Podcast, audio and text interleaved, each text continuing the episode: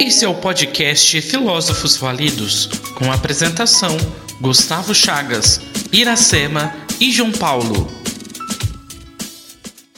Olá, sejam muito bem-vindos. Este é o nosso podcast Filósofos Falidos. Quero dar um oi para os meus companheiros, Gustavo e Iracema. Tudo bem com vocês? Oi, oi, João. Olá, Ira. É um prazer estar aqui com vocês mais uma semana. É, e obrigado aos ouvintes que, que nos acompanham. É, esse podcast já está assim na minha vida, gente. Eu, toda semana eu espero com, com muita ansiedade o dia da nossa gravação. Olá, gente que está aí nos escutando mais uma vez. Oi, João Paulo. Oi, Gustavo. É, assim como o Gustavo, eu também compartilho dessa ansiedade constante para gravar o nosso episódio. Gostaria de aproveitar para agradecer as mensagens que a gente andou recebendo de pessoas que estão escutando o nosso podcast. É muito bom saber que vocês estão aprendendo com a gente. E vai lá, gente, comenta bastante quem está nos escutando, que a gente quer aprender com vocês também. É um prazer estar aqui novamente. Isso aí. A cada episódio, o nosso podcast, como vocês bem sabem, traz para nossa reflexão os assuntos do momento e também os problemas, os dilemas, os pontos filosóficos pertinentes para a nossa vida e existência humana. Para este episódio de número 10, iremos refletir o tema A existência como um espetáculo. É um assunto que veio à tona desde a descoberta aí da falsidade do currículo acadêmico do ex-nomeado ministro da Educação né, do atual governo, o Carlos Alberto Decotelli. Portanto, iremos refletir a partir da perspectiva de uma eventual necessidade de a pessoa representar a sua vida diante do outro. Ou seja, não ser quem ela realmente é e assim encenar uma existência baseada em espetáculo. Gostou da nossa pauta? Então fique com a gente e venha refletir sobre a espetacularização da vida. Então, gente, esse é um assunto que causa muita angústia, causa é um assunto muito tortuoso, porque né, tratar desse tema, ele envolve assim outras outras partes da nossa vida, né? Não, não, é somente o espetáculo, né? O se mostrar, mas isso tem a ver com a nossa identidade, tem a ver com a nossa subjetividade, a maneira como a gente se relaciona com o mundo da vida, a maneira como a gente se relaciona com, com as pessoas à nossa volta, envolve também tudo aquilo que a gente consome enquanto cultura, enquanto conhecimento, enquanto visão de mundo, né? Então é um assunto muito complexo e às vezes quando a gente se, se propõe a, a estudá-lo, ah, eu não sei se os meus colegas tiveram essa sensação de tipo de não ter atingido o assunto da, da maneira como ele merece, né? Parece que a gente nada e nada, né? Mergulha e mergulha e parece que a gente não consegue dar conta desse assunto porque ele é realmente muito complexo. Quando eu estava né, preparando o podcast, fazendo algumas apurações a respeito do tema, eu tentei assim selecionar da mídia alguns exemplos que mostrem esse processo de espetacularização da vida. É, acho que um assim que ficou muito claro, ficou muito marcado, foi quando no Rio de Janeiro um ônibus foi é, invadido, daí é, as pessoas que estavam dentro do ônibus foram feitas refém. E aí a, os jornais começaram a fazer uma cobertura completa desse, desse momento e começaram, né, a, a polícia, através do Estado, começou a preparar lá os procedimentos necessários para fazer a intervenção.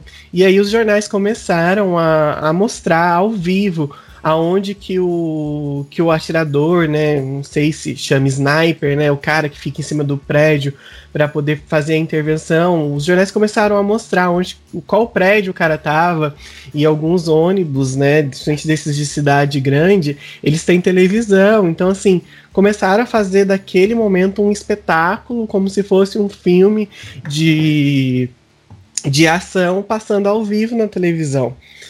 Outro momento assim que eu lembro que, que a gente consegue exemplificar como né, tornar essa, a vida um espetáculo foi a prisão do ex-presidente Lula, né?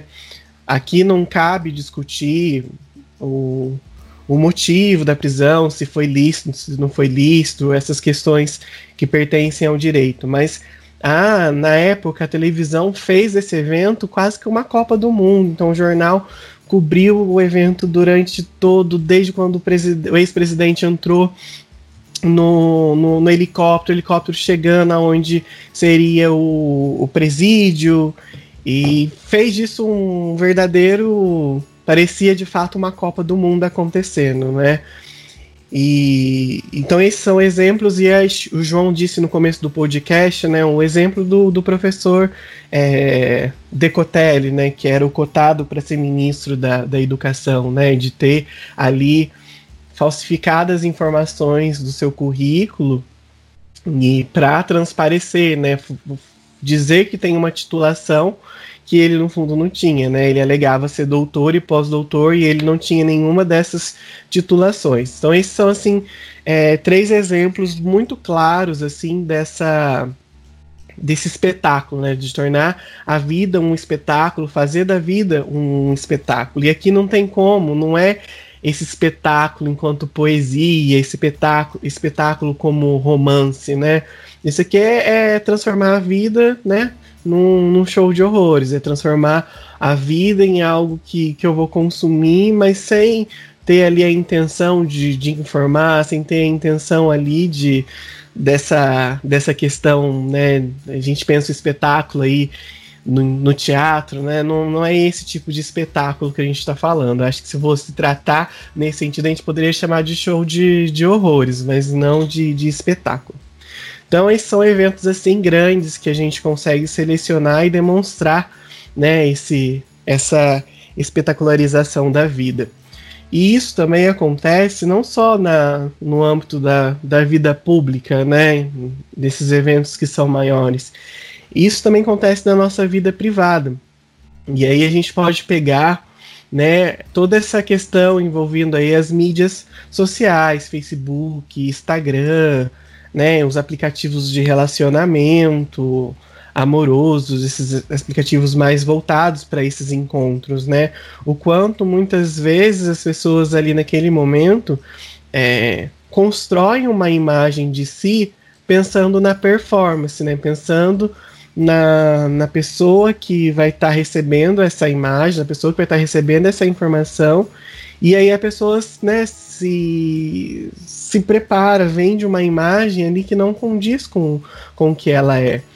Em outros podcasts a gente talvez tenha esbarrado nesse tema, mas hoje a gente tem a oportunidade de mergulhar né, mais ainda nessa questão da, da imagem, né, da gente vender a, aquilo que, que não nos pertence.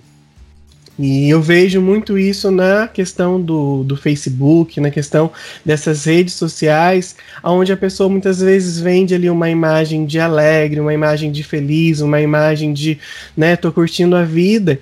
E aí quando você olha a vida privada dessa pessoa, aquela imagem que ela pinta na rede, que ela vende na, na, na rede, não condiz com aquilo que ela é. Muitas vezes a gente até se depara com um caso de pessoas assim num estado de tristeza e angústia muito grande, mas por conta de uma pressão social, de você ter que estar bem o tempo todo, você vende ali uma foto sorrindo, uma foto curtindo a vida, uma foto né, que transparece é, uma certa felicidade, justamente por conta né, de não se encontrar ali, eu não poder expressar algo que que tem mais a ver com o íntimo do seu ser, né? Parece que a gente não, não se sente mais autorizado em mostrar quem a gente realmente é, porque a gente precisa ser, de certa forma, socialmente aceito na, nessa sociedade que a gente habita. E aí, quando eu estava pensando é, esse tema, eu lembrei muito do, do mito da caverna de Platão. E eu acho que talvez hoje as pessoas estejam reeditando esse mito, né? Revivendo esse mito, fazendo as devidas alterações. Mas de certa forma as pessoas estão aí, talvez presas em suas cavernas, né? O mito diz que, né, que uma pessoa presa dentro de uma caverna, com os braços e mãos é, acorrentados, sem poder mover o pescoço, e conseguem só ver as sombras que são projetadas por uma fogueira na parede, e atribuem aquela imagem que eles né, conseguem enxergar na parede a realidade e acreditam que aquilo é a realidade. E um certo dia, um desses prisioneiros da caverna consegue se libertar e ele sai da caverna e aí ele consegue contemplar o sol e consegue perceber que a vida que ele vivia dentro da caverna, as coisas que ele acreditavam ser é, fazer parte da realidade, não passavam de ilusões, de imagens projetadas na parede, né?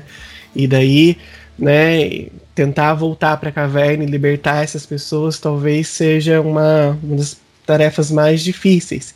E aí, pensando no mito da caverna, eu também lembrei o filme de Matrix, né? Que quando foi lançado foi um sucesso de bilheteria, né? Com efeitos especiais que na época era o, no, o Master, né? Era o melhor efeito especial que tinha, que mostra justamente isso, né? Das, das pessoas que vivem é, de uma ilusão e alimentam todo um sistema vivenciando essa ilusão.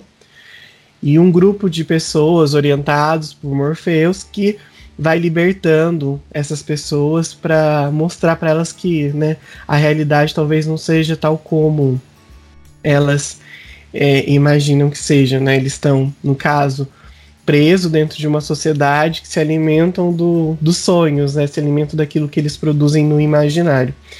E aí, quando eu penso o tema da, do mito da caverna, eu penso muito nessa sociedade é, que a gente está vivendo hoje, que é uma sociedade onde se a performance e o status ele conta mais do que a realidade em si. Então, né, eu prefiro dizer que eu sou doutor, dizer que eu sou pós-doutor em alguma área, porque aquilo vai é, convencer. Então tem esse lance, né, do convencimento por status. Então eu é com o meu status eu é eu consigo passar uma imagem de que eu sou um cara sério, que eu sou um cara é, bem apessoado, que eu sou um cara de confiança. E não necessariamente eu possuo as atribuições que eu digo ter, né? Então eu vendo ali um diploma, mostro a imagem de um diploma, de um currículo que na verdade não me pertence. E se a gente pegar hoje em dia, a gente vê muito isso da questão da performance. E não é a performance daquela que a gente vai lapidando, que a gente vai construindo através do nosso esforço, mas é a performance no sentido de eu fazer o impossível, de eu pintar as minhas múltiplas faces para as pessoas para eu tentar ser socialmente aceito, para eu tentar ser agradável, para eu tentar ser minimamente reconhecido nessa sociedade. E aí, o que está do outro lado disso é justamente o adoecimento, né? Porque a gente não vai conseguir sustentar um, um teatro, né? Às vezes tem uma música da Marisa Monte que chama Ilusão, né? E ela fala: Uma vez eu tive uma ilusão e eu não soube o que fazer com ela. E ela se foi e eu não entendi por que, que eu a deixei, né? Então, às vezes, né, o que, que essa música tá falando, né? Que muitas vezes a gente faz uma escolha de viver uma ilusão justamente por não aceitar a realidade que a gente está inserido. E aí sustentar essa ilusão é algo muito difícil. Sustentar uma representação de si mesmo, uma representação que não coincide com aquilo que você é, é algo difícil. Mas cedo ou mais tarde a pessoa será confrontada pela realidade. E aí é onde a gente vê as pessoas extremamente angustiadas, extremamente deprimidas por tentarem sustentar aquilo que elas não são por tentarem vender uma imagem que não, não lhe cabe a ela, né? É, a ilusão, por definição, não pode caber na realidade, né? A palavra ilusão, pela sua definição, não se encaixa na realidade. As pessoas aparentam estar aí querendo viver mais uma ilusão de si mesmo, vender uma imagem de si mesmo do que talvez, como a gente disse no nosso último, nosso último podcast, produzir o seu próprio ser, produzir a sua própria essência. E daí coloca a mentira no lugar da verdade, a mentira como verdade. Então, eu minto sobre aquilo que eu sou, eu minto sobre aquilo que eu faço e coloco aquilo com status de realidade. E aí, se a gente né, acompanha né, o desenvolvimento disso, a gente consegue verificar que em algum momento a pessoa não vai conseguir sustentar esse, esse teatro, né? Sustentar esse essa encenação, essa imagem que, que ela tem de, de si mesma. E né, com, com o ex-ministro da Educação, aconteceu justamente isso. Né? Ele fez um currículo que era falso, não, não tinha as titulações que ele alegava ter, e aí fez a investigação, né, a realidade chegou, e aí caiu por terra aquilo que, que ele dizia que ele dizia ser, né?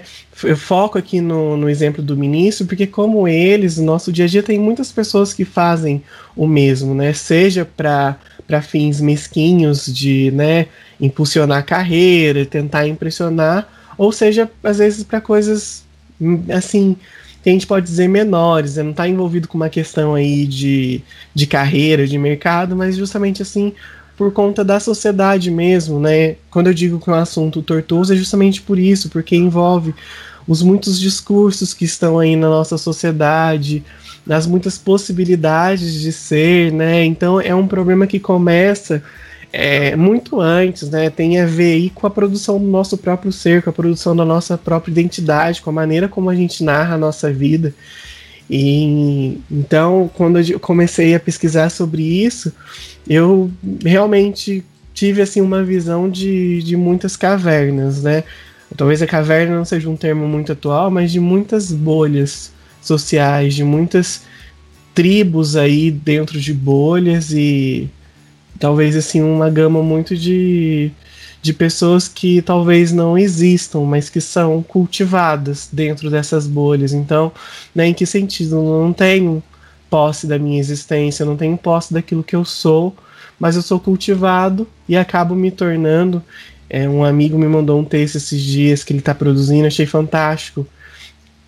O que ele coloca nesse texto, que a gente acaba se tornando espelho que reflete a imagem dos outros e não consegue repetir a nossa própria imagem, né?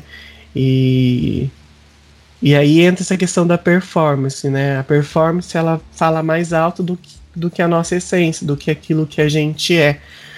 E aí é um assunto extremamente problemático, porque é um assunto que que para a gente tentar solucionar envolve aí um processo doloroso, um processo aí de desconstrução e às vezes até mesmo um processo somente de construção, né? Quando a gente pega aí casos de pessoas que, né, têm optado por essa vida de ilusão, às vezes a ilusão que ela tem de si mesma é tudo que ela tem. Ela não tem mais nada além disso. E retirar essa ilusão do nada, sem um mínimo de empatia, às vezes sem um acompanhamento psicológico, um acompanhamento, né, que preste ali uma assistência, o edifício da vida dela vai ruir, porque às vezes a gente constrói o edifício da nossa vida sobre mentiras. A gente mente sobre a nossa própria história, a gente mente sobre aquilo que a gente é, a gente mente sobre as nossas raízes, a gente mente, né, para ser socialmente aceita. Às vezes a gente constrói a nossa história é, justamente como mentira. Às vezes ali o que sustenta o edifício da vida da, da de uma pessoa é a mentira por si mesmo. E às vezes ali tem uma questão de não aceitação, tem uma questão ali de um problema com, com o próprio passado, com talvez ali um trauma, talvez né, algo assim muito mais enraizado que, que a gente não consiga acessar de imediato. Então é, eu considero esse assunto extremamente tortuoso, extremamente difícil. E, e, às vezes a gente acaba caindo também no conforto da caverna, né? No conforto ali da minha bolha. Às vezes não ter que construir o meu próprio ser é mais confortável e com isso eu não vou precisar construir, eu terei que não construir no meu próprio ser, eu vou só reproduzir aquilo que as pessoas é, estão falando e não vou ter o trabalho dessa lapidação, desse processo doloroso de construir a nossa própria identidade. E aí a gente cai no que eu né, falei no, no, no começo da, da minha fala aqui no podcast, de colocar a mentira no lugar da verdade, de colocar a, a aparência no lugar da essência. e me preocupar mais com a minha performance, mais com aquilo que as pessoas enxergam de mim, do que me preocupar com aquilo que eu realmente sou. Então é é extremamente difícil. Espero que os meus amigos consigam é, esclarecer mais esse assunto porque é extremamente angustiante. Isto. Isto não é real? O que é real? Como se define real? Se você se refere ao que pode sentir, cheirar, provar e ver, então real são apenas sinais elétricos interpretados pelo seu cérebro. Este é o mundo que você conhece. O mundo como ele era no final do século XX. Ele existe hoje apenas como parte de uma simulação neurointerativa que chamamos de Matrix. Você tem vivido em um mundo de sonho. Este é o mundo como existe hoje.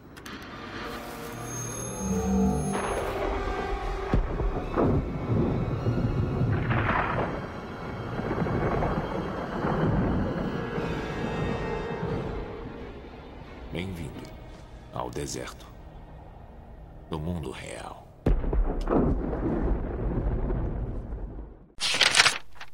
Esse assunto que o nosso podcast vem trazendo como pauta, eu particularmente acho muito interessante, porque ele consegue tocar pontos é, muito importantes na existência humana e que o Gustavo conseguiu fazer com que a gente tivesse esse panorama, né? Então, eu, eu acho muito pertinente também essa, essa discussão e esse entendimento sobre esse assunto. Então, para essa minha fala, eu quero fazer um processo reflexivo para que a gente compreenda esse tema da pauta do nosso podcast, que se torna complexo porque ele está baseado na existência humana. E ela por si só já é uma complexidade. Eu pretendo aqui fazer um diálogo, uma conversa entre filósofos e me baseando, sobretudo, nos pensamentos de Heidegger e Schopenhauer. Claro que não pretendo esgotar essa conversa, pois não almejo tal façanha e vou utilizar muitos outros pensadores, então espero que esse percurso eu consiga fazer. E também, né, não dá para a gente aprofundar muitos temas, porque o tempo do nosso podcast ele é limitado e talvez fique até incompleto, pois farei muitas pontes também no, no nosso episódio de hoje. Então, meu desejo é apenas refletir alguns dos pontos desse tema do ponto de vista desses filósofos, deixando para vocês a curiosidade de buscarem e aprofundarem tais ideias. Contudo, inicio com o conceito de liberdade baseado no pensamento de Sartre, onde ele vai dizer, aí eu abro aspas para citá-lo, o homem é não apenas como é concebido, mas como ele se quer, antes de tudo, aquilo que projeta vir a ser e aquilo que tem consciência de projetar vir a ser. Fecho aspas. Isso quer dizer que é na sua liberdade que a pessoa ela vai projetar o que ela desejar ser. E é nessa perspectiva que podemos achar uma ligação para esse problema da espetacularização da existência. Parece que algumas pessoas têm a necessidade de fazer com que sua vida seja um constante encenar, porque a realidade da pessoa muitas vezes ela não responde aos anseios dessa sociedade que vivemos. E pudemos notar no episódio sobre a sociedade do cansaço do filósofo sul-coreano Byung-Chul Han. Ela pede essa sociedade a toda hora sujeitos de desempenho que tenham sucesso, brilho e honra. Então, para isso, muitas vezes, o sujeito apela para essa representação para esse encenar da vida para que ela alcance um status na sociedade. Então, esse é o primeiro contexto que eu queria trazer e colocar a gente iniciando essa minha fala. Depois desse primeiro aceno que fiz, desejo agora trazer o pensamento de Heidegger para nossa conversa, que vai desembocar em seguida na minha reflexão em Schopenhauer. Heidegger tem em seu pensamento a ideia de autenticidade e inautenticidade. Esse é o ponto que desejo esclarecer. Ou seja, o verdadeiro sentido desse ser que se projeta nesse mundo como encenação, e como diria Heidegger, é nesse ser no mundo, o Dasein, que o sujeito de encenação vai adquirindo sua essência baseando sua existência em status na sociedade. Quero lembrar aqui que os termos sujeitos de encenação e encenação não são parte do pensamento de Heidegger, e sim meus que eu, João Paulo, coloco como pontos de entendimento. Só para esclarecer isso, pois é importante deixar claro que quando alguém ler algum assunto da filosofia de Heidegger, ao não encontrar esses termos, possam dizer, mas ele não fala isso. Exato, ele não fala mesmo. Sou eu, o sujeito aqui que fala, quem utiliza os termos para compreensão de quem nos escuta, ok? Então, é isso que pode tornar uma existência inautêntica, a não adequação de sua própria realidade, daquilo que a sociedade de desempenho espera de alguém. E é a partir disso que sua única escolha seja esse tipo de projeção no mundo. É por isso que iniciei falando sobre a ideia de liberdade em Sartre, para entendermos que essa projeção de encenação no mundo parte de uma escolha assim do sujeito.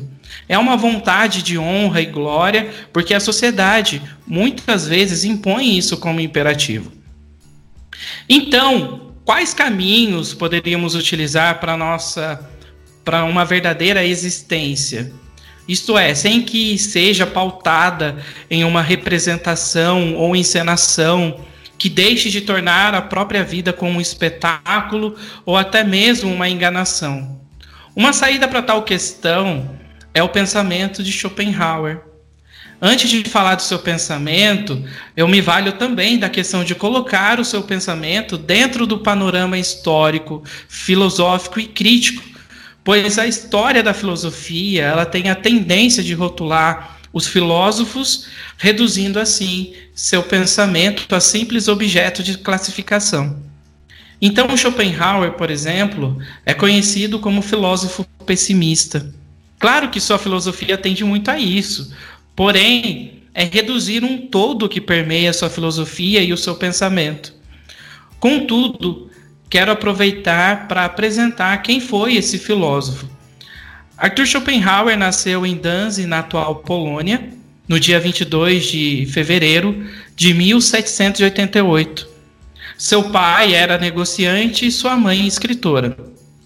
Por influência paterna, ele foi criado para ser um negociante, um homem de negócios.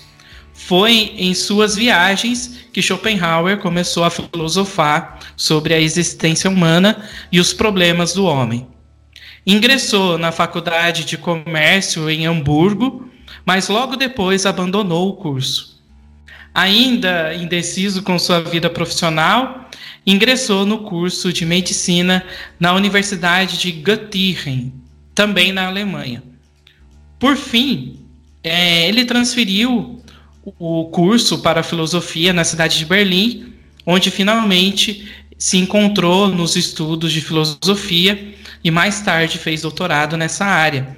E a sua tese foi, como título, A Quádrupla Razão do Princípio de Razão Suficiente, que foi escrita em 1813. Empenhado com suas ideias filosóficas, escreveu uma de suas obras mais emblemáticas que conhecemos aí, O Mundo como Vontade e como Representação, publicada em 1818. Então, Schopenhauer ele entende esse nosso mundo como vontade, como representação. Mas o que quer dizer essa representação? Representação tem como significado múltiplas interpretações. O Gustavo trouxe aí de Platão o mito da caverna, é, mas por representação a gente pode compreender como aquilo por meio do qual se conhece algo. Depois temos a interpretação de conhecer alguma coisa, após cujo conhecimento conhece-se outra coisa. E por fim, por representar, entende-se causar o conhecimento do mesmo modo como o objeto causa o conhecimento. Para Schopenhauer, a primeira questão é o que descreve essa parte de seu pensamento, ou seja, aquilo que por meio do qual se conhece algo e que para ele a mente e a consciência nos permitem ver a representação da coisa em si, que ele vai chamar de vontade. E é nesse sentido que há dentro, para além desse conhecimento do mundo que para Schopenhauer é vontade e representação. Ele escreveu uma obra chamada Aforismos para a Sabedoria de Vida. São máximas de ordem prática que ele orienta de como se alcançar uma felicidade até onde se é possível. E é a partir dessa obra que vou falar para a pauta do nosso podcast. Ele divide é, essa visão em três divisões fundamentais que vão nortear para uma possível felicidade, que são o que alguém é, o que alguém tem e o que alguém representa.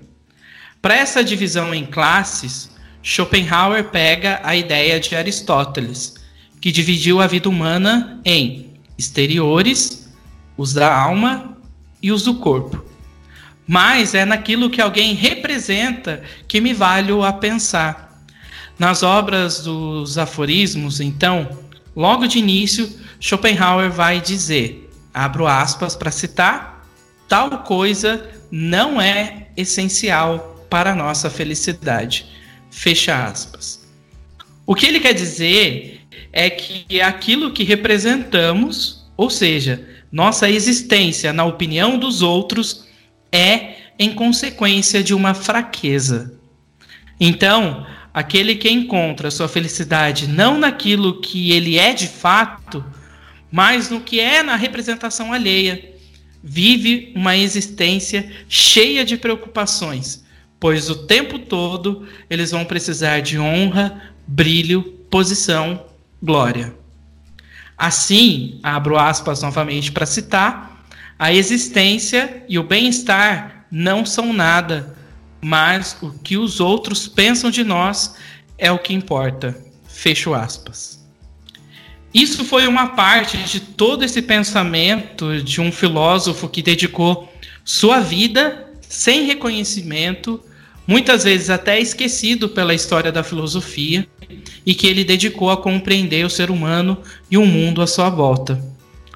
Mas o que, é que eu concluo de tudo isso? É que a nossa existência, pautada na liberdade que temos, precisa ser uma existência autêntica diante das escolhas e das projeções que temos vontade. Mas essas escolhas precisam passar pelo crivo da responsabilidade, aquela que Sartre vai dizer diante da liberdade que temos, a qual nenhum de nós existentes conseguiremos fugir. Uma existência que não seja mera representação daquilo que não somos e que cada um de nós, como disse Schopenhauer, vive efetivamente em sua própria pele e não na opinião de outrem. E que, em conformidade com isso, nossa condição real e pessoal é cem vezes mais importante para nossa felicidade do que aquilo que os outros agrada fazer de nós. E assim finalizo a minha fala, incitando a leitura da obra de Schopenhauer, Aforismos para a Sabedoria de Vida, que é um livro muito interessante que vale a pena a gente aprofundar, entender e quebrar a ideia de felicidade como um ideal e viver uma, uma felicidade até onde é possível, que é essa que Schopenhauer coloca para gente. Então esse foi um aceno, um caminho que eu fiz para a gente entender é a pauta do nosso podcast que fala dessa representação para os outros e que Schopenhauer ele trabalha é, numa visão muito interessante e que eu particularmente gosto muito. Após então essa discussão riquíssima que o João Paulo trouxe para gente, os apontamentos do Gustavo, é, eu acredito que eu vá fugir um pouco dessa linha de raciocínio que traz muito mais um pensamento voltado à ideia da vontade, à ideia do idealismo platônico. Na realidade, para pautar um pouquinho o meu pensamento, eu trouxe alguém que vem de uma realidade concreta. Então, é para complementar mesmo a nossa discussão, trazer uma outra perspectiva. Então, eu não vou entrar em discussões a respeito do privado, não vou falar de construção de essência, não. Porque vamos partir então lá do tema inicial que foi colocado, que é sobre a espetacularização da vida. O Gustavo bem falou pra gente que não é um espetáculo visto como um teatro belo, não é isso. Quando a gente fala do espetáculo que a gente está vivendo, que é colocado no dia a dia, a gente está falando sobre aquilo que chama a atenção e prende. Então você transforma a sua vida em espetáculo a vida de outras pessoas em espetáculo para chamar atenção, para aprender, né? Então, quando a gente fala em representação, a gente está falando que muitas vezes a gente vai agir, vai se trazer coisas que não condiz com a realidade, com a nossa realidade. Então a gente pode falar da, é, usar então a mentira, né? Acho que a palavra mentira aqui cabe muito bem. Então, quando a gente representa, a gente cria um personagem que não vai condizer com a realidade. E para a gente manter esse personagem, a gente vai utilizar de alguns mecanismos e dentre eles a mentira. Pensando nisso, eu trouxe aqui um pensamento do Maquiavel. Muitas pessoas que estão nos escutando devem conhecer o termo maquiavélico, né?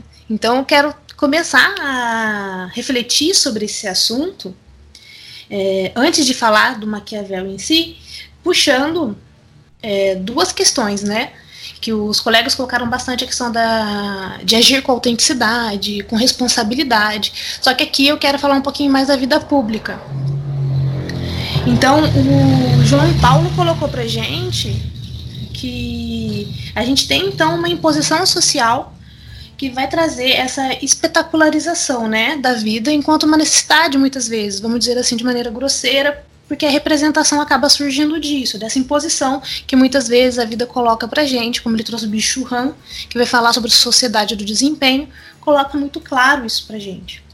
Então vamos pensar agora para além disso também. Existe essas perspectivas. Então eu vou trazer uma outra perspectiva dessa espetacularização da vida, que seria então a necessidade. Então, seria a espetacularização, a mentira que gira em torno dela, um mal necessário para gente? Eu vou deixar essa questão aberta para quem possa me responder depois, os colegas e quem está aí nos escutando. Então, eu vou começar com isso. Seria então uma, um mal necessário em algumas situações? Vou começar então falando sobre o termo maquiavelismo. Né? No senso comum, eu trouxe aqui uma distinção do dicionário de filosofia que vai dar o primeiro sentido para a palavra maquiavelismo. Em um sentido pejorativo, maquiavelismo é preocupação exclusiva com a eficácia no exercício do poder político, com a competência do governante em exercer o poder, lançando mão de todos os meios a seu alcance recursos astúcia na prática política para se obter os fins desejados, não importando os meios utilizados. Então, a gente costuma muito utilizar essa palavra e ouvi-la.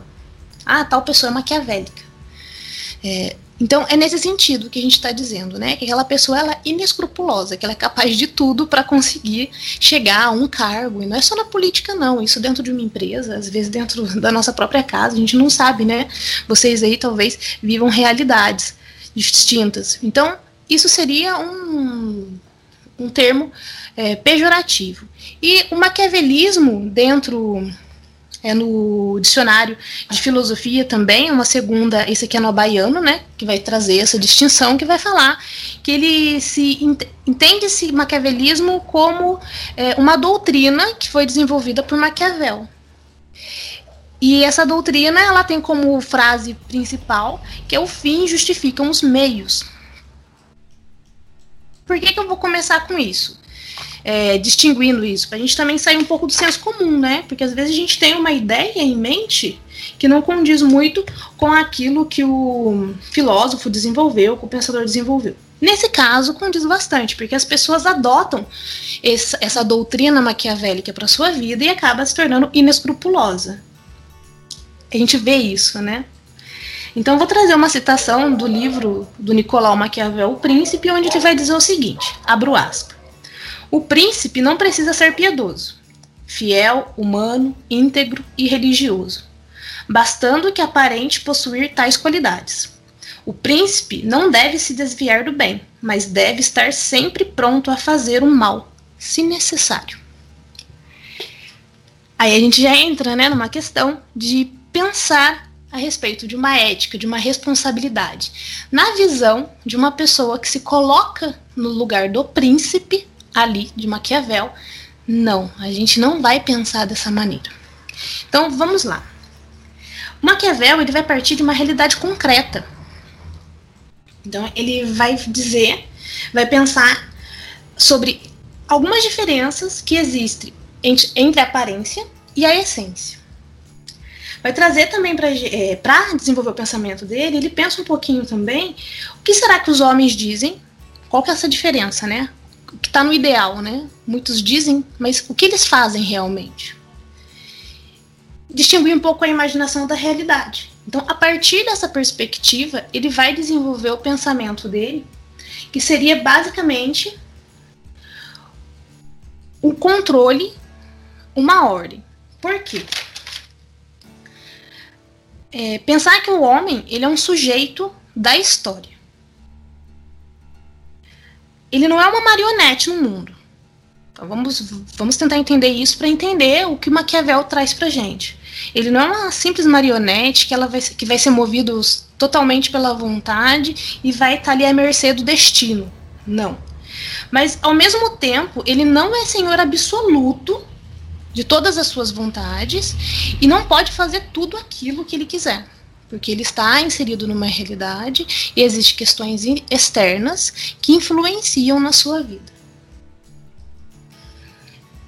A partir disso, o ser humano, então, né, o homem, né, que é a palavra que ele vai usar exatamente, ele vai conseguir desenvolver é, mecanismos para orientar a sociedade, vamos dizer dessa maneira.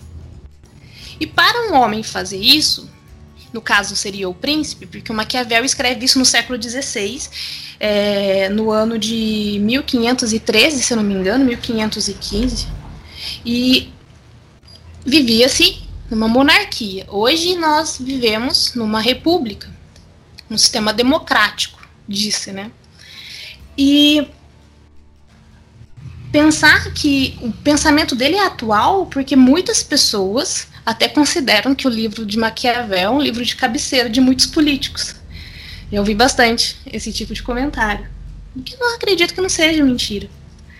E, mas ele é atual porque as pessoas muitas vezes se colocam no lugar, no lugar né, do príncipe. Por quê? Porque ela acredita, então, que ela é capaz de transformar a realidade e ela vai tentar conquistar é, todo esse poder para ela, né? Porque também envolve o poder. E ela vai tentar fazer a manutenção desse poder.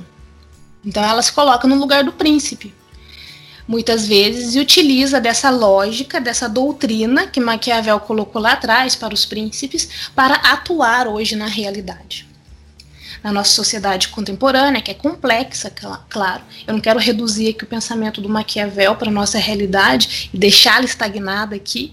Não. Eu quero só trazer um pouquinho do pensamento dele para a gente tentar compreender que muitas vezes é, como que se dão as relações humanas, as suas complexidades e que às vezes essa dinâmica ela acontece por algo, né?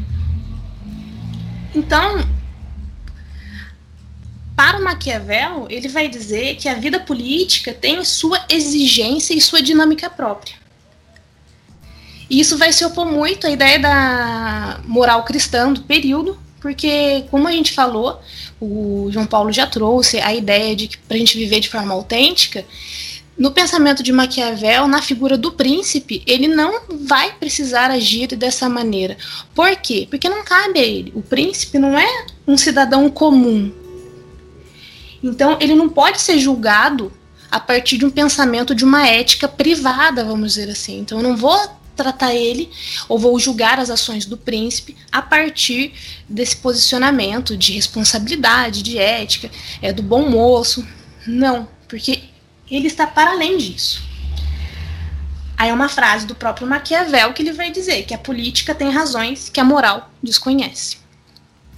Nesse sentido, é, o príncipe ele tem que desenvolver a virtude, né? A virtude que ele vai colocar aqui não é você agir de maneira correta o tempo todo, não é isso. Ele vai trazer para gente pensar né, na época, ele vai escrever isso realmente para você, como se fosse um manual, é uma maneira de você de fato é, sustentar um poder. É, e ele vai pensar exatamente que muitas vezes a pessoa ela vai ter que aparentar ser e não ser exatamente aquilo. Então cabe por conta do fim, da responsabilidade, que é manter uma ordem, manter é, um status, vamos dizer assim, trazer um pouco para nossa realidade, você vai fugir um pouco dessa ideia de moralidade, de moral. Então, dependendo da situação, dependendo do momento, eu vou ser justo, sempre justo, né? Mas é dependendo do momento, ou eu vou ser uma pessoa fiel ou não, dependendo da situação, eu vou usar da minha generosidade, ou vou usar da minha prudência, da minha audácia, que são as qualidades, as virtudes que o príncipe possui. A crueldade ou a clemência, a verdade ou a mentira. Então, dependendo da situação, dependendo do fim que aquilo vai levar, eu vou poder utilizar da mentira. E não vou ver isso como algo ruim. Porque na própria palavra do, do Maquiavel, ele vai dizer, né, que o príncipe sábio ele será guiado antes de tudo pelos ditames da necessidade. Então, adquirir o poder de ser não bom e disso fazer uso quando necessário. Então, a virtude, ela, antes de tudo, é uma capacidade de agir sobre as possibilidades. Então, dependendo da situação, eu vou agir de tal maneira para garantir um fim específico. E por que eu trouxe esse pensamento do Maquiavel, e eu vou parar por aqui nessa, nesse ponto, porque muitas vezes a gente vê, não somente políticos, mas às vezes a gente vê dentro de corporações, dentro do seu trabalho, você vai ver isso, que às vezes as pessoas agem de uma maneira pensando no fim daquilo. Então, para manutenção de um status, por exemplo, a pessoa às vezes vai mentir. Porque ela conquistou e a, a imagem dela pede para que aquilo seja colocado, posto como verdade, mas não é. Então, por uma aparência, então aí vai ter a diferença entre essência e aparência. Eu vou aparentar algo que eu não sou por uma necessidade então, por uma causa que eu julgo maior.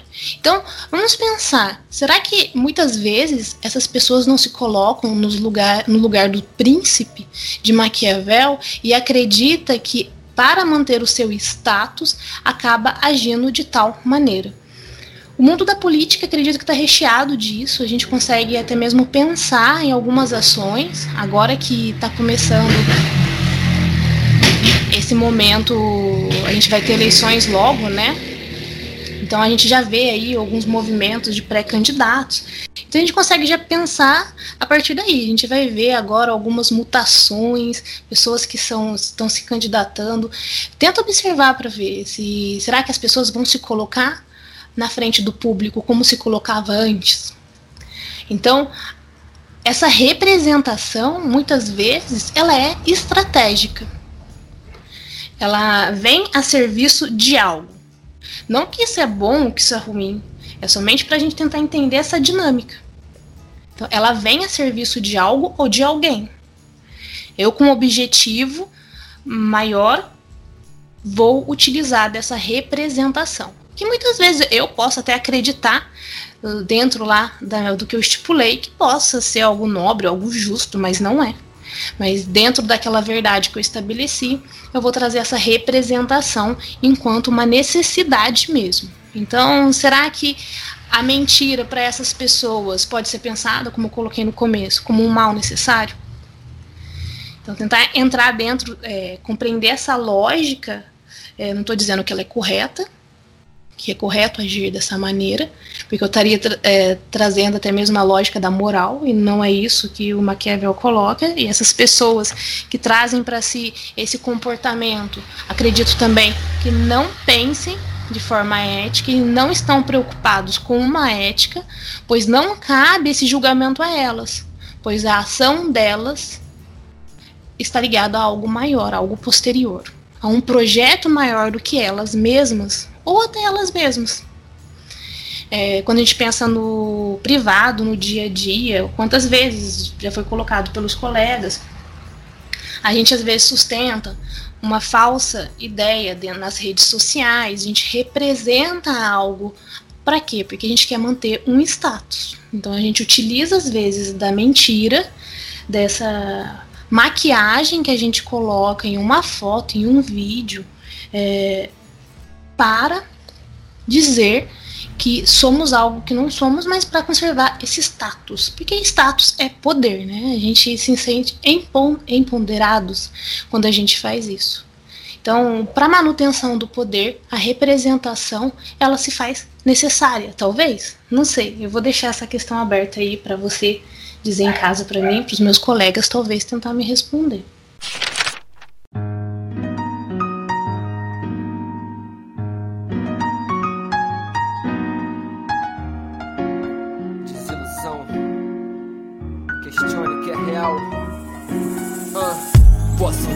Olhos dela é uma encenação. Inércia é um ponto crucial em que se encerra a ação. E nela vejo a multidão, presa por cordas invisíveis da alienação. Controlam, ditam sua rotina e alimentação. Te ensina erroneamente como as coisas são. Cidades parecem palcos, o mundo parece um teatro. Cada dia é um espetáculo com novos atores falsos ilusões de plástico, encenações de um mágico. A mídia ensina meus hábitos, depois me arrumo fim trágico. Voltando aí na nossa primeira pergunta, Ira, quando você fala ali da talvez de uma possibilidade de uma mentira necessária, né, algo que talvez, né, faça parte ali. Tem um psicanalista chamado Ernest Becker que ele tem um, um, livro chamado A Negação da Morte, e um dos capítulos desse livro ele trata a mentira como um caráter vital. E aí o que ele diz né, nesse, nesse capítulo é que o ser humano, né, é difícil para nós seres humanos lidar com a incongruência da vida. Então nós somos seres desproporcionais, né? Somos seres que ora habitamos as estrelas no lugar aí talvez de um pequeno deus, né? Você citou essa questão, né, do empoderar, de a gente se sentir poderoso e ao mesmo tempo quando a gente morre, nosso, o nosso corpo ele é consumido pelos vermes, né? Então a gente tem que precisa lidar constantemente com essa incongruência da vida, né? Com esse com essas coisas que ora nos coloca no um lugar especial no cosmo, né, superior aos outros animais, ocupando um lugar entre as estrelas, e olha com a nossa, com aquilo que a gente chama da nossa própria finitude, né, do, do nosso processo de vida, que nós vamos definhando com, conforme a vida vai avançando. E aí, é, né, muitos não conseguem lidar com essa incongruência, não conseguem lidar com a própria finitude. E aí a gente vai fazendo contornos, que são essas mentiras de caráter vital. A gente vai se iludindo, né? Ah, isso não vai acontecer comigo, isso não faz parte da minha vida, eu não vou ser assim, eu não vou ter um final como esse. E são coisas que, né, talvez na minha fala parecem coisas exageradas que não acontecem, mas são coisas que a gente conta pra gente mesmo no nosso dia a dia. Então, se uma coisa que é uma mentira de caráter vital, nosso dia a dia, por exemplo, a gente não acredita o tempo todo que a gente vai morrer, que nós somos finitos. Ninguém acorda, por exemplo, falando, ah, hoje eu posso morrer, né? Eu posso ser atropelado por um carro, posso, né? contrair um, um, vírus terrível como esse do Covid, a gente não pensa, talvez o vírus sim, né? Porque tá em, em, em ênfase o tempo todo na TV, nos noticiários, mas né, antes dessa pandemia, se a gente for parar para pensar, a gente não pensa que a gente é finito. Então são coisas que a gente vai se ludibriando, né? nem se iludindo, mas se ludibriando, né? Acreditando que isso não vai acontecer com a gente. Então, eu acredito que existe, assim, uma mentira aí de caráter vital nesse sentido. Lidar com a realidade nua e crua é muito difícil, a gente precisa fazer isso em doses homeopáticas, né? Se a gente pegar a realidade como ela é e tentar absorver e lidar com ela desse jeito, a gente não, não vai aguentar, vai cair aí num, num caso de exaustão, ficar exaurido, como a gente né, conversou no último podcast. Então eu acredito que existe sim, né? O João falou citou o Heidegger, falou da questão da autenticidade, da inautenticidade. E é isso, né? A gente não consegue ser autêntico o tempo todo. A gente caminha, né? Hora sendo inautêntico, hora sendo autêntico, hora inautêntico, hora autêntico. Não dá para ser autêntico o tempo todo, né? Imagina, alguém me estressou, Alguém me tirou do sério, quer dar um soco na cara dessa pessoa. Eu não posso fazer isso. Eu não vou estar sendo autêntico nesse momento porque é minha vontade de esganar a pessoa. Mas não vou fazer isso. Vou respirar fundo, né? Então, assim, não dá para ser autêntico o tempo todo e a gente tem horas que vai fazer uso dessa mentira, dessa é, inautenticidade, né? Não ser aquilo que a gente não, não condiz com aquilo que a gente é naquele momento. E isso é super normal, é, faz parte da vida. O que é grave, o que é perigoso é quando a gente opta por ser inautêntico o tempo todo, né? Por representar, por né, avaliar mais a performance. A Ira trouxe o exemplo das eleições que eu acho que é fantástico, né? É o momento da performance, é o momento da, do impressionar, é o momento que você vai prometer coisas que você talvez no seu mandato não vai nem chegar perto de cumprir, mas porque vale a questão do discurso que impressiona, da imagem que impressiona. E talvez nem tanto o que eu realmente posso me propor a fazer, né? Eu preciso prometer uma lista quilo, quilométrica de coisas do que fazer o que realmente importa para a comunidade. Então, talvez tentando responder aí os seus questionamentos que não são fáceis, eu partiria mais ou menos daqui. Não sei se o João tem uma visão diferente para poder contribuir. É, respondendo essa questão que a Ira colocou, né? Da mentira como mal necessário, eu acredito que nesse sentido não precisa ser um mal necessário. É claro que vai depender muito da sua construção subjetiva, se assim posso dizer, é, e dos estímulos que a pessoa ela vai ter, né, do exterior e das coisas que ela tem contato aí com o mundo. É, então, eu acredito que então não necessariamente precisa ser um mal necessário. E é nesse caminho também que eu vejo uma possível saída, né? Porque Schopenhauer, ele vai dizer, porque é a base que eu falo, porque Schopenhauer, nesse sentido, ele é muito profundo nos seus questionamentos e ele é muito foi muito adiantado no seu tempo com essas questões que são tão pertinentes hoje, né? Eu acredito que ele nasceu na época errada até, porque o seu pensamento nunca foi tão importante de ser entendido mais do que compreendido, né? Porque toca essa realidade, né? Essas mazelas que o, que, que é a existência humana. E Schopenhauer ele fala de uma maneira que você não vai se iludir. Ele quebra essa ideia, então ele vai falar mesmo que o mundo ele é ruim, ele vai falar essa desse nesse tom. E acredito que se você olhar numa outra perspectiva, você vai ver que isso faz sentido. e coloca você com os pés no chão. Eu acredito muito nisso, porque quebra essa ideia de ilusão. Então, por isso que ele vai dizer que a vontade ela nunca vai estar satisfeita.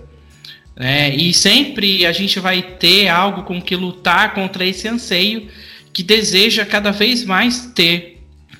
E já com a representação daquilo que somos, ele vai colocar que o que temos para oferecer para essa sociedade de desempenho, ela talvez seja então muito pouco, né? até mesmo inconscientemente, é, usar, aí a gente vai usar a nossa existência para aparentar algo que muitas vezes a gente não é. Então eu aparento ter uma felicidade perfeita, aparento ter a vida perfeita, aparento ter a família perfeita, aparento ter o trabalho, os amigos perfeitos, entre outros. Então tudo que vai me rodear, ele vai se tornar sempre um construir algo perfeitíssimo em relação a nós mesmos. E aqui eu vou dar essa li minha liberdade para pensar e vou trazer aí é uma ideia freudiana de representação para ajudar nessa compreensão mesmo. Porque a minha percepção sensorial, ela vai captar, né, através desses estímulos, uma supremacia dessa felicidade, que é o tempo todo. Muito disso se dá por estarmos o tempo todo conectados com as nossas redes sociais. É, a Iracema trouxe essa ideia das, da, da internet, então as redes sociais ela tem uma influência muito grande nesse processo. Então, o nosso cérebro recebendo esses estímulos, ele vai precisar descarregar essa energia de alguma forma. E é aí que a representação ela vai se tornar coisa, que é o que Schopenhauer fala. E disso tudo, o que resta então para o ser humano? Eu tenho fé no que disse Schopenhauer, porque ele vai responder um pouco dessa angústia nos aforismos, que é preciso, naquela divisão fundamental, evidenciar aquilo que alguém é, ou seja, aquele processo de autoconhecimento. Isso vale para quem quer ser feliz, para quem quer ter uma existência autêntica, para quem quer se relacionar com os outros e muitas vezes não consegue porque o problema, é, muitas vezes até nisso, vai ser sempre o outro e nunca vai ser eu. Enfim, é, muitos outros pontos, né, ao qual a gente almeja e que o autoconhecimento ele vai ajudar a libertar esses processos. É, então ele, mas no que esse autoconhecer vai nos ajudar nesses processos, né? Ele vai nos ajudar porque quanto mais a gente se conhece, menos influenciado pelas coisas externas a gente vai ser. E a partir disso, que o representar e o encenar não vai fazer significado nenhum para mim, né? Não vai ter nenhum significado para mim.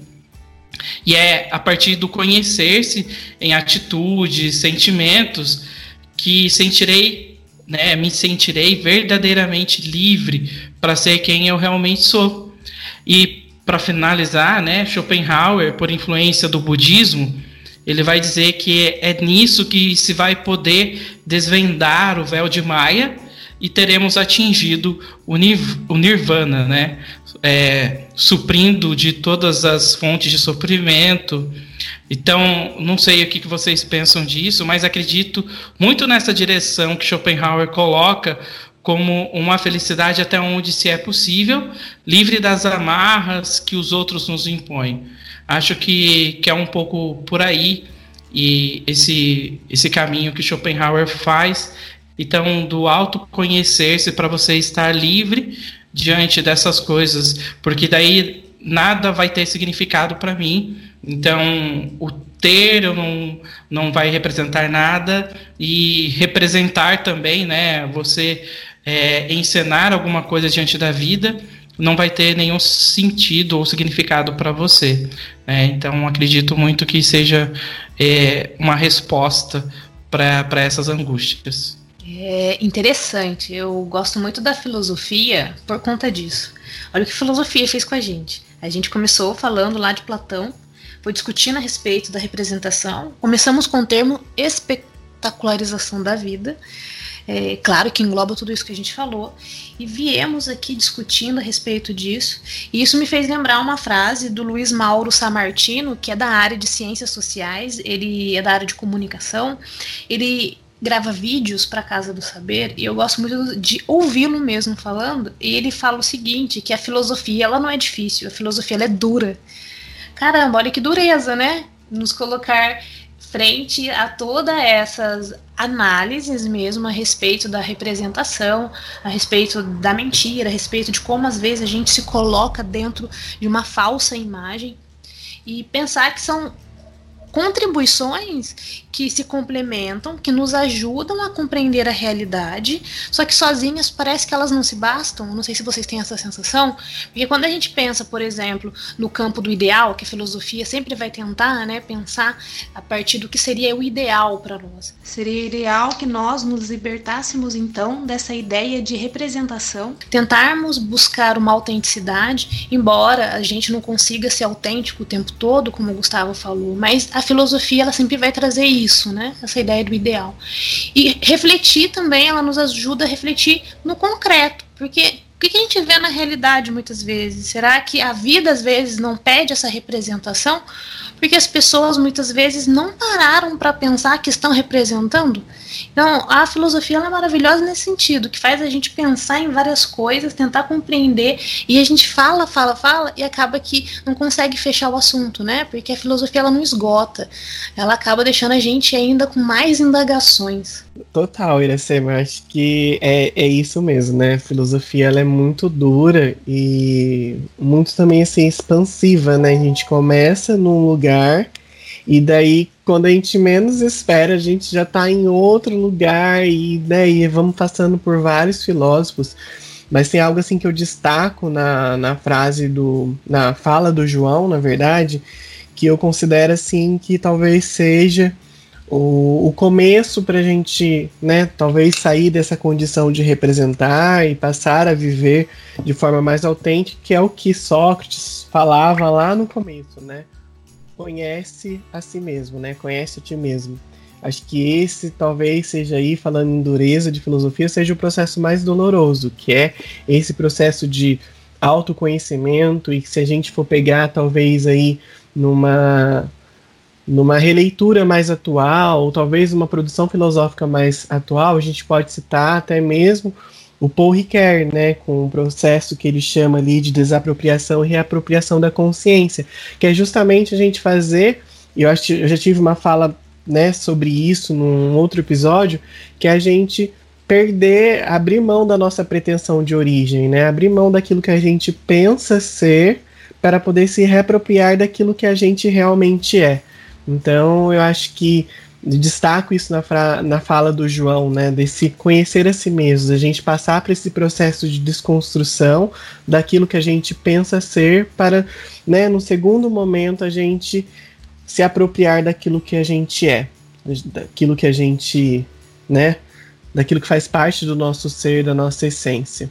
É muito interessante quando a Ira fala disso, né, de que a filosofia é bacana por conta dessa questão da gente poder colocar o, todos os problemas, né, à, à nossa frente. A gente consegue enxergar esse problema que a gente vive e é claro que a filosofia ela não tenta responder esses problemas, né? Ela vai tentar pensar e evidenciar. Primeira questão é de que esse problema existe. A partir do momento que você aceita que essas questões elas são pertinentes para você, né? Então você começa a caminhar e poder achar alguma saída para essas angústias, porque uma das funções também, ou não função, mas uma das questões que a filosofia nos leva a ter é esse sentimento de angústia. Mas eu acho interessante quando a gente consegue passar por esse sentimento de angústia, é porque quando a gente passa por eles, a gente toca a nossa existência, ela faz com que a gente é, veja as coisas de uma outra maneira. Então, isso faz com que a gente se sinta vivo, porque essas coisas elas são tocantes realmente na gente. Então, essa angústia ela é o mal necessário para que a gente é, consiga então enxergar esses problemas e que a partir dos caminhos partindo aí de, dos vários, das várias visões que temos de, de pensadores né, aí que dão alguns caminhos ideais, né, como a Iracema colocou. Então a gente pode tentar responder esses problemas e essas angústias. Mas isso é interessante porque faz com que toque a sua existência, né? Faça com que você esteja vivo, então bate na sua pele e fala assim: olha, você está vivo, você sente essas coisas, isso influencia você, influencia o seu modo de pensar, o seu modo de agir, de ver o mundo. Então eu acho interessante porque realmente ela dá essa base com que a gente veja essas coisas e a gente possa tentar achar o melhor caminho aí para essas angústias e responder essas questões que a gente traz, né?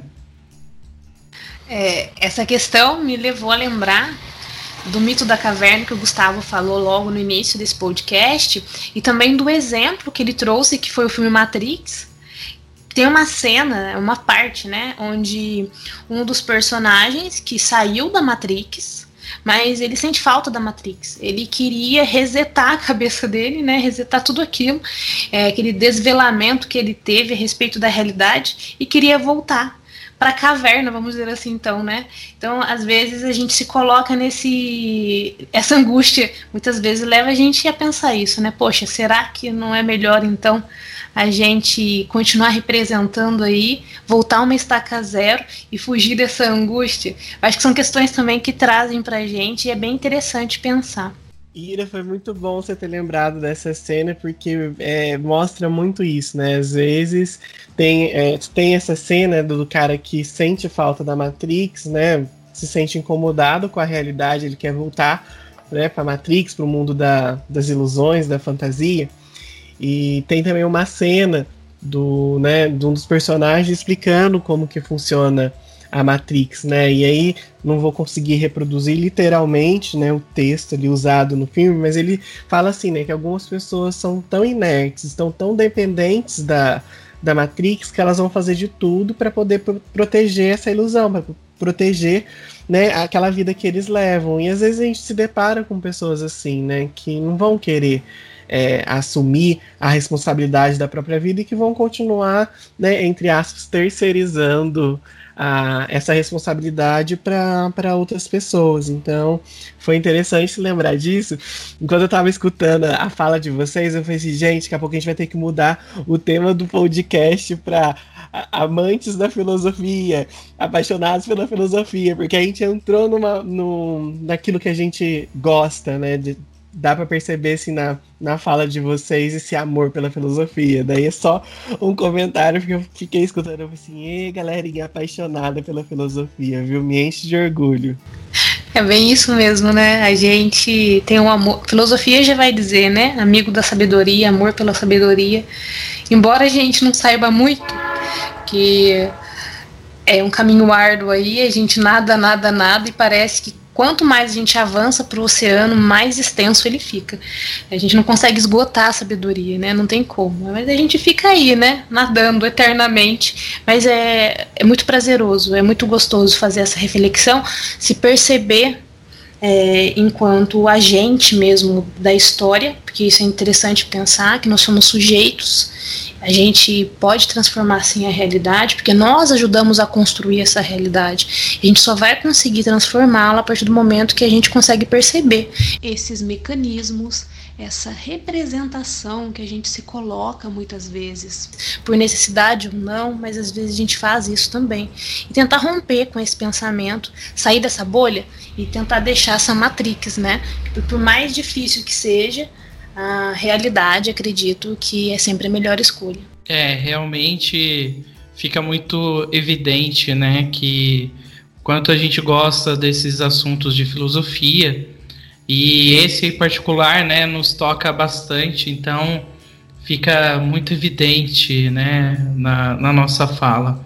Mas é, nessa questão da sabedoria, né, aos poucos a gente vai adquirindo esse conhecimento, então a gente vai se tornando um pouco sábio. E aí, a partir do momento que a gente vai adquirindo ao longo da vida esses conhecimentos. Então, a hora que você chegar num ponto da sua vida, você vai falar: Nossa, sou um sábio, porque você tem o conhecimento e você passou pela sua experiência, porque são duas coisas que caminham muito juntas, né? Então, é, é muito interessante quando a gente pode falar dessas visões e trazer essas questões para nossa conversa, para nossa reflexão, porque a gente se torna um pouco sábio também com aquilo que cada um traz e junta, a gente fica mais sábio diante das coisas que são colocadas para nós e que a gente vai refletindo ao longo da nossa vida. Esse é o momento do Eu Indico no nosso podcast o momento em que nós indicamos algo para você aprofundar os seus conhecimentos a partir da temática que estamos refletindo. Se liga nessa dica. Então hoje, gente, eu indico é, vão ser duas coisas. Primeiro, não teria como ser diferente indicar para vocês é, o filme Matrix. Se você já assistiu, assista novamente, porque é um filme que quanto mais você assiste, eu já assisti mais de 10 vezes, eu sempre acho uma coisa diferente, sempre acho uma, uma ideia diferente no filme, então deixo para vocês assistirem o filme Matrix. Se você não conseguir assistir todos, pelo menos o primeiro filme do Matrix, da série da Matrix, é importante você assistir porque ilustra muito bem isso que a gente abordou hoje no nosso podcast. E deixo também como uma, né, mais relax, assim, para escutar a música que eu, né, trouxe na minha fala, da Marisa Monte, Ilusão. Daí, se você gostar, você escuta todo o álbum da Marisa Monte, porque ela é maravilhosa. Então, esse é o Eu Indico de hoje. Muito bem, nosso episódio está chegando ao fim. Agradeço ao Gustavo, a Iracema pela partilha, pela reflexão pela companhia de hoje. Agradeço muito você que acompanhou, que ficou com a gente até aqui. Lembro a todos de escutar os outros temas do nosso podcast, de compartilhar com os amigos. Lembro que é de graça e não custa nada. Então, um abraço a todos, até o nosso próximo episódio. Valeu! Eu agradeço a Iracema, ao João, pela partilha de hoje, pelo diálogo de hoje por causa de vocês. Hoje eu vou dormir lá pela uma e meia da manhã, duas horas, porque eu vou ficar refletindo tudo isso que a gente conversou hoje. Eu não vou conseguir dormir logo de cara. E agradeço aos ouvintes que ficaram com a gente até aqui. É, é sempre bom saber que tem gente no, nos ouvindo, tem gente aproveitando. Então, muito obrigado por você estar com a gente. Até a próxima. Ai, gente, obrigada por mais uma reflexão. Obrigada mesmo. Queria agradecer que você, você, né, que ficou até aqui com a gente, agradecer ao JP, o Gustavo, e queria que dividir com vocês. Nossa, eu espero que a gente é, esteja contribuindo muito para a insônia de todos vocês que nos escutam, é, para ficar aí até uma hora da manhã refletindo sobre os assuntos, porque é necessário pensar, gente. Somos seres pensantes, então vamos pensar. Aproveitar para pedir para você ir lá no Instagram também, curtir a nossa página, tentar interagir com a gente, mandar aí sua opinião, porque vai ser muito bem-vinda. Muito obrigada, até o próximo podcast. Você acabou de ouvir o podcast Filósofos Falidos, com a apresentação Gustavo Chagas, Iracema e João Paulo.